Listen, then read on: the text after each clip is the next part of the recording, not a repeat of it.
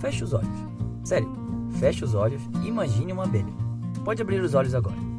Eu aposto que você a imaginou com listras pretas e amarelas, como uma abelha comum, também conhecida como abelha de mel ou abelha europeia.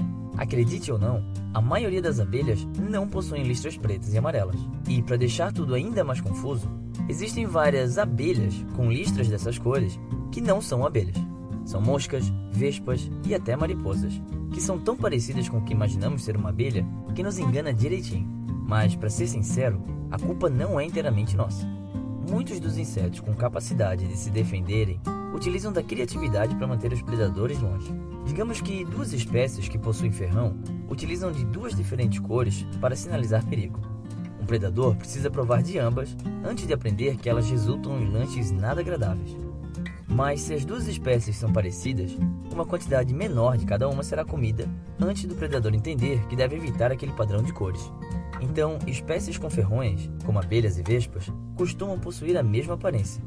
Daí, uma vez que os predadores aprendem que não vão se dar bem com uma presa com listras pretas e amarelas, outras espécies roubam essa ideia. Nem a mosca e muito menos mariposas possuem ferrões para se defenderem, mas basta parecer com um inseto que possui e eles conseguem uma nova defesa contra predadores.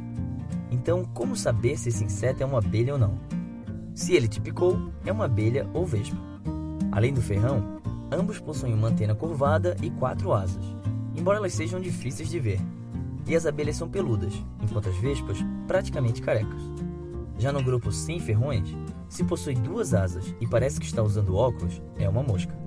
Se possui antenas longas e cabeludas, provavelmente é uma mariposa. Se você conseguir superar o medo de ser picado e apreciar suas diferenças, pode acabar descobrindo que a beleza está nos olhos de quem vê, seja uma abelha ou uma vespa.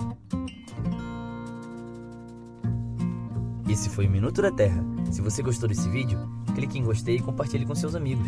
E se é a sua primeira vez no canal, se inscreva e até a próxima.